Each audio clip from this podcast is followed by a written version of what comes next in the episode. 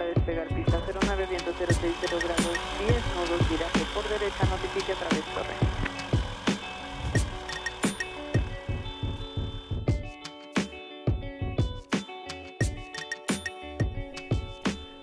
Bienvenidos a un nuevo episodio de Latin Pilot Podcast, donde aprendemos del maravilloso mundo de la aviación. En esta ocasión, únicamente estamos Jaime y yo. Lalo está con el dentista. Entonces, le mandamos un saludo desde Que aquí, se mejore. esperando que todo salga bien, que se mejore, exactamente. Y el tema de hoy es referente al transporte aéreo presidencial, que en los últimos años ha estado muy presente en, en todos los temas de conversación, sobre todo con, con la presidencia actual. Entonces les vamos a contar un poco de la historia, de cuáles han sido los aeronaves, eh, quiénes lo, lo tuvieron y algunos datos ahí interesantes que, que les queremos compartir. Pero antes de empezar, un saludo a, a Jaime en esta, en esta ocasión, nada más a Jaime. ¿Cómo estás, Jaime? Muy bien, con algo de frío. ¿Y tú? Sí, eh, yo traigo dos suéteres, la chamarra encima y, y todavía Sí. tengo frío. Tú Con el gorrito. gorrito. Para pensar bien. Para pensar bien, que se calienten Sí. las ideas. Muy bien, pues me da gusto, Jaime. Pues comenzamos con el episodio del día de hoy. El transporte aéreo presidencial son todas las aeronaves que están asignadas a la Coordinación General de Transportes Aéreos Presidenciales, que son dependientes del Estado Mayor Presidencial y son utilizadas con el mero fin de transportar al presidente de la República. Cabe mencionar que son propiedad del gobierno de México, entonces de una u otra manera con nuestros impuestos hemos pagado esas aeronaves. Y esto ha existido pues básicamente desde los años 40, mediados de los años 40. Pero aquí recordemos que hubo un, tema, un, un dato curioso en 1911, de hecho la, la fecha se acerca en el 30 de noviembre de 1911 ocurrió un evento eh, en la Ciudad de México organizado por la Monsanto International Aviators. ¿Recuerdas cuál fue este evento, Jaime? Sí, fue uno que hablamos en algún episodio, ¿no? Me parece. De, de la aviación en. México. De- Fue un show Correcto. aéreo. Ajá. ¿Y qué ocurrió en ese show aéreo? ¿Qué fue especial? Para los que no han escuchado los episodios de la historia de, de- de la aviación Y de si México. no lo han escuchado, lo pueden ir a regresar y para que conozcan más a detalle. Pero lo que pasó ahí fue que, pues, fue la primera vez que un jefe de Estado se subió a un avión. avión. Exactamente. Entonces ya tenemos ahí un precedente de alguien eh, en la presidencia que, que voló en un avión. Pero bueno, eh, por toda la inestabilidad del país, este, política, eco- económica también, eh, pues los, no, no hubo un desarrollo como tal o no hubo un interés para, para transportarse de este medio, eh, medio de, de la aviación. Al contrario, había un, un tren que le llamaban el tren Olivo, que, que transportaba al presidente pues, en, en todas sus giras eh, nacionales de, de- de trabajo. Creo que antes no estaba esa necesidad, Sí. ¿no? De viajar tanto al extranjero. No era todo más nacional, ¿no? Ver cómo estaba la situación en el Exacto. país, más que ver con los extranjeros. Correcto, sí. Y, y bueno, a raíz de la Segunda Guerra Mundial sabemos que, que esto trajo un desarrollo enorme en, en cuestiones tecnológicas, pero sobre todo en la, en la aviación. Fue que, que se pudo eh, pues, eh, abrir todas estas, eh, como dice Jaime, ¿no? Se, se, todas las cuestiones eran dentro del país y se empezó a ver también todas las cuestiones de, tratados, de, de alianzas con, con otros países. Y pues aquí surgió la necesidad de transportarse de una forma más rápida ¿no? y sencilla a estos países. Entonces, pues durante la gestión de Miguel Alemán Valdés se compró el primer eh, avión designado únicamente para el transporte eh, del presidente y fue un Douglas C-47 Skytrain que fue una versión militar. Y actualmente este avión lo podemos encontrar en, en el hangar presidencial en la Ciudad de México. Está ahí, está colgado sobre la, la entrada. No sé si lo has, No, lo has no he visto. tenido la oportunidad de verlo. Ya me voy a fijar la próxima vez. Que pase por Exacto, ahí. ahí pasando la terminal 2. Pasando la terminal 2 a la, a la izquierda. Ahí derechito. ¿Y es una, era un avión grande o de qué tamaño era? Sí, era un avión relativamente grande para la época y era muy innovador. Eh, de hecho, su versión... ¿Cuál es su versión comercial? Esta es la versión Militar, eh, ¿no? militar. ¿no? ¿Te, te sabes la versión No, comercial? instruyeme. Instruyenos. El DC-3. El DC-3. y este... eh, es- pues realmente fue el precursor de, de todo el transporte aéreo comercial, ¿no? Este avión revolucionó todo el, el- el- el transporte aéreo. Estaba hecho de aluminio, este... eh, ya contaba con baño, con, con hasta literas para descansar y, y era un avión muy muy confiable en, en- en la época. Y de hecho, todavía se sigue, se sigue volando en algunas partes de, De África de. Alaska a Af- África, en Sudamérica, sí. Pero bueno, de ahí eh, nos pasamos al Francisco Zarco, este, este avión Douglas DC-6 bau- bautizado en nombre de un poeta político eh, muy famoso de, mexicano, que fue durante la gestión de Adolfo Ruiz Cortines y que, bueno, transportó al presidente en varias ocasiones hasta que pues, se perdió en un fatal accidente en, en Estados Unidos, que uno de los motores eh, se incendió durante la carrera de despegue, eh, no pudieron eh, recuperar el- el- la aeronave, los pilotos y, y lamentablemente fallecieron ¿no? en, este, en, este, en este trágico accidente. Entonces ese fue el destino de, de este avión, que el Douglas DC-6 es un poco más grande que el, que el C-47. Eh, me parece que es un cuatrimotor. igual del mismo, del mismo Fabricante. fabricante. Del Ciudad de México fue el que le siguió durante la, la gestión de Adolfo López Mateos. Y este es un Bristol Britannia 302. ¿Has visto alguna vez este No, avión, ese no lo conozco. Justo estoy buscando imágenes. Bueno, era, eh, era un a- aeronave de ala alta, de pistón, eh, de pistones, dos ¿El motores. 302? Y es, ¿Sí? Mm, ¿O no? Pues no. A la baja, ¿no? ¿Cuál es entonces? A ver, vamos a ver. y los dos investigando. Es cierto, era ala baja, cuatrimotor. Muy parecido al Douglas Así es. DC-6. Ajá.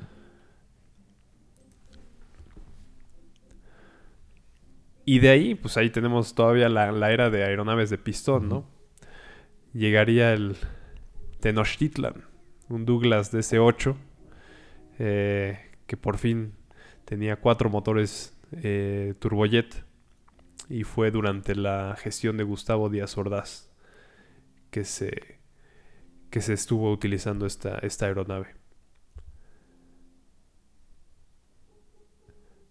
Acto seguido viene el Benito Juárez y el Morelos, que fueron dos Fokker F-27 que se usaba para viajes de mediana distancia. Igual Díaz Ordaz lo- los utilizaba, pero para viajes en el interior de la República, ¿no? Seguía utilizando el DC-8 para, para trasladarse a viajes internacionales.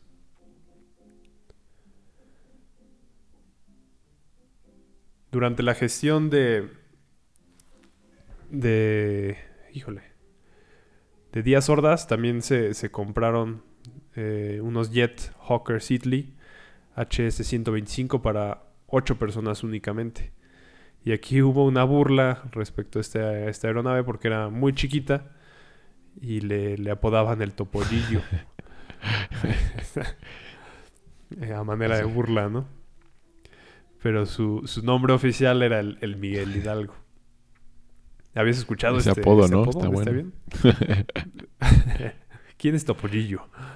No sé, tendré, tendré que buscar. Si estuviera Lalo, que es el, el Eh, mayor de nosotros, sí sabría. Lalo nos hubiera dicho.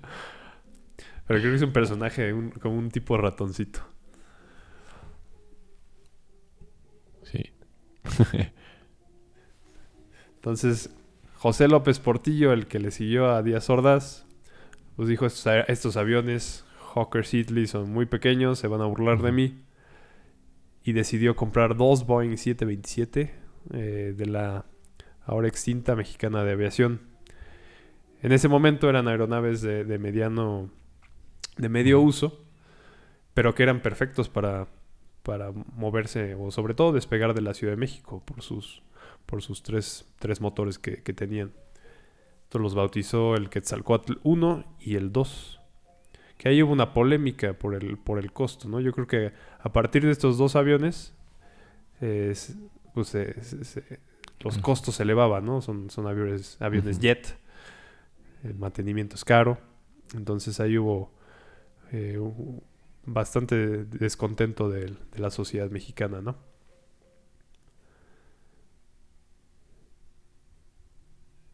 Ya en el, el que le siguió fue el, la aeronave Presidente Benito Juárez, un Boeing 757. Que igual ah, que sus predecedor- predecesores causó mucho, mucho revuelo por su alto costo, ¿no? Y creo que hasta lo devolvieron y lo, tuve, y lo volvieron a comprar después por, por un precio más bajo, ¿no? Pero este fue el que más años de servicio duró. Eh, fueron 26 años eh, de servicio.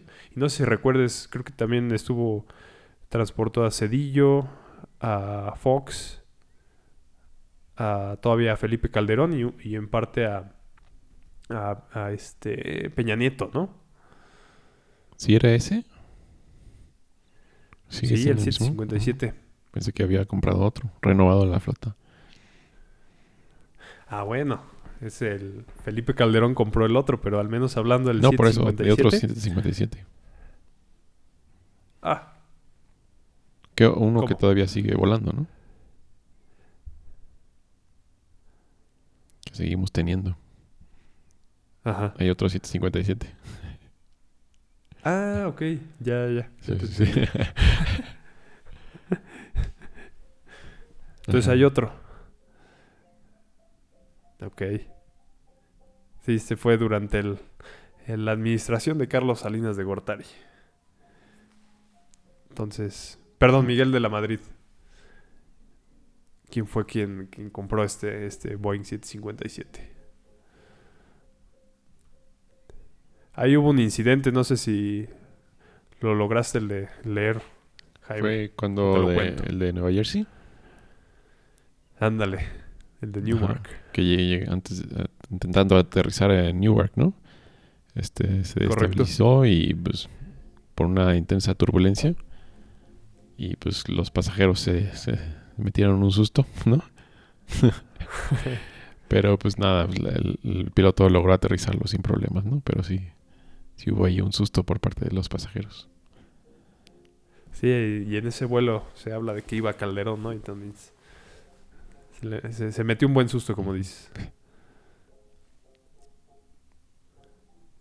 Y por último, ¿cuál es el, el más reciente de, de la flota? El hermoso Dreamliner. El hermoso Dreamliner, sí, exactamente. ¿Cómo, cómo bautizaron este, este avión? Creo que todos lo han Sí, José pero- María Morelos y Pavón. Exacto, hasta hubo una rifa de, de este, de este avión.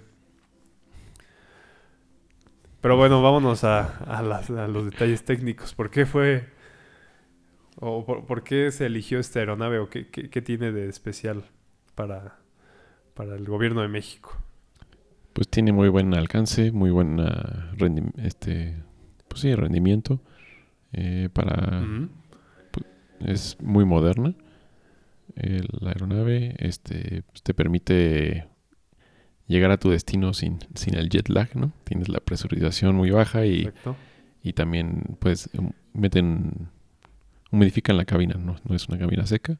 Entonces eso ayuda un poco a la a reducir el jet lag y pues la capacidad que tiene, ¿no? Es un avión extrema- es grande y pues que no, no iban a tener ningún problema para transportar a cualquier persona que, que- que quisieran llevar. Oye, ¿y es cierto que era una aeronave de prueba en Boeing? Así es. Y luego la, re- ¿A qué se refiere que era? Sí, al- pues, lo que pasa es que cuando, cuando estás lanzando un nuevo avión, pues obviamente tienes que probar que funciona tu concepto, ¿no? No puedes nada más hacerlo en tu computadora y decir, no, pues sí funciona. ¿no? Entonces, las eh, autoridades, la, como la DGAC, aquí en- bueno, la antigua DGAC aquí en México, o la FAA, pues te exige ciertos requerimientos que tienes que cumplir en una aeronave, entonces tienes que volar ciertas horas en, en cierto clima o, o en ciertas distancias para proba- probar que tu aeronave funciona, que tu concepto funciona. Entonces se- la compañía siempre construye algunos, dependiendo del, del proyecto, algunos aviones para hacer estos ensayos y poder probar, probar su, su diseño y así certificar el avión. Y una vez que está certificado, pues ya lo pueden vender al público. Y este Boeing era uno de los, De los que que se usaron. durante Ajá. estas pruebas. Ah, mira. Entonces era como comprar un avión seminuevo. El, de, el demo, Exactamente. ¿te das cuenta? ya, ya- ya tenía El demo horas. de la agencia. El demo. Porque también pues son pruebas que pues, son rudas algunas, ¿no? Para los aviones. Sí, ¿eh?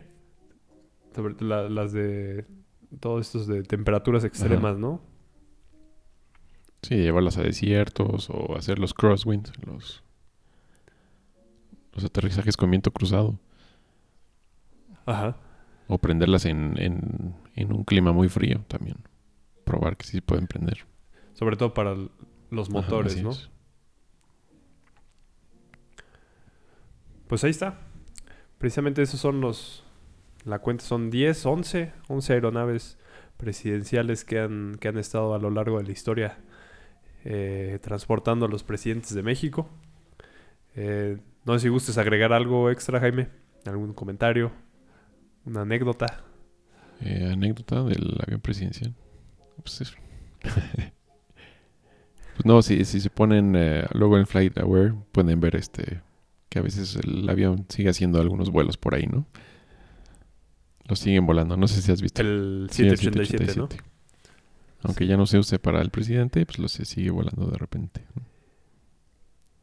Para mantenerlo aeronavegable, ¿no? es.